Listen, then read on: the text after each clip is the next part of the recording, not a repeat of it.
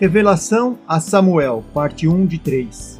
O menino Samuel ministrava perante o Senhor sob a direção de Eli. Naqueles dias, raramente o Senhor falava e as visões não eram frequentes. Certa noite, Eli, cujos olhos estavam ficando tão fracos que já não conseguia mais enxergar, estava deitado em seu lugar de costume.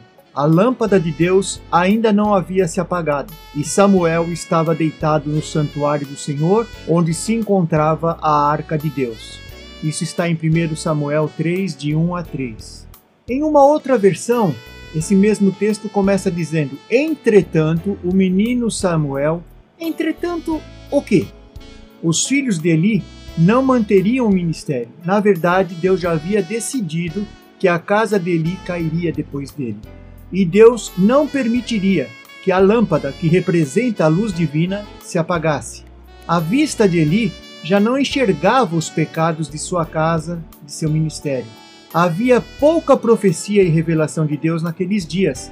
Não adianta querer viver do que aconteceu no passado. É o hoje, é agora, precisa ser feito agora, nesse momento. Deus não é surpreendido, nem fica sem um plano. Assim, mesmo Samuel não sendo de uma linhagem de ministros, foi a escolha de Deus e ele quer iniciar sua revelação ao pequeno Samuel. É da natureza de Deus falar com seu povo, mas por que ele não se comunica com Samuel até a orientação de Elias? Veremos isso na próxima meditação. Falando nisso, como está sua visão? Deus tem falado com você? Fique com Deus. Até o próximo estudo.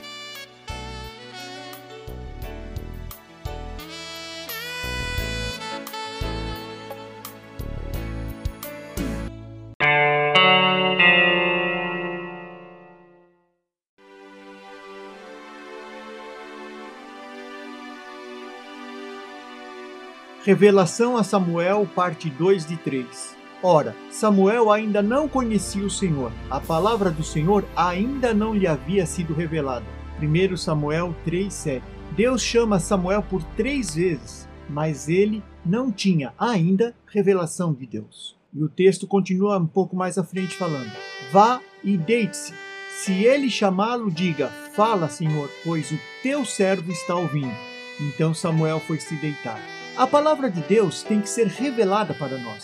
No Velho Testamento, pelos profetas, mas sempre e hoje pelo Espírito Santo. Você está ouvindo o que o Espírito Santo está falando em nossos dias? Abra o seu ouvido para ouvir hoje o que ele quer dizer para você. Eu creio que Deus se revela por três motivos. Primeiro, como Deus deu ao homem a gestão sobre toda a terra, nada fará sem comunicar-se com o homem pela sua justiça perfeita. Mesmo espíritos malignos não podem agir sem a cooperação do homem no mundo. 2. A revelação ensina. Por isso, é preciso da atuação do Espírito Santo para entender a palavra, a Bíblia. 3. Deus quer se relacionar e negociar com o homem. Veja, por exemplo, Gênesis 18, 17 a 28 como Abraão negocia até chegar ao número de 10 pessoas para não se consumir Sodoma e Gomorra. Seja protagonista da sua vida, do mover de Deus nesse dia. Fique com Deus quando terminamos amanhã.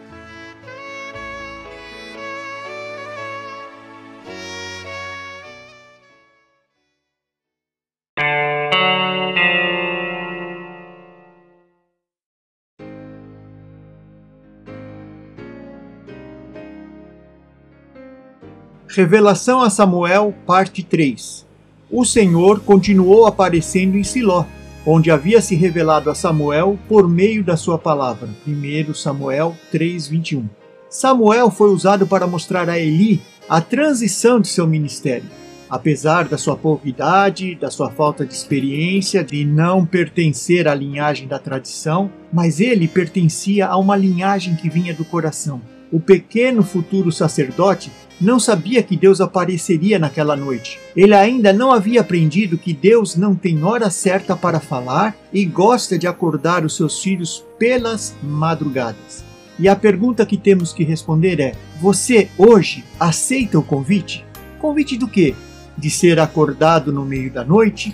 De gastar tempo lendo a palavra em oração, de lutar para olhar o mundo e assistir às notícias da perspectiva de Deus. Isso deve, entre outras coisas, fazer parte da vida daquele que busca a revelação. O verdadeiro cristão quer conhecer o próprio Deus, não apenas acumular conhecimento sobre suas obras. Ele quer conhecer o arquiteto, não somente passear por Brasília. Seja protagonista da sua vida, do mover de Deus nesse dia, se encha do Espírito Santo e realmente faça a diferença hoje e sempre, em nome de Jesus. Amém.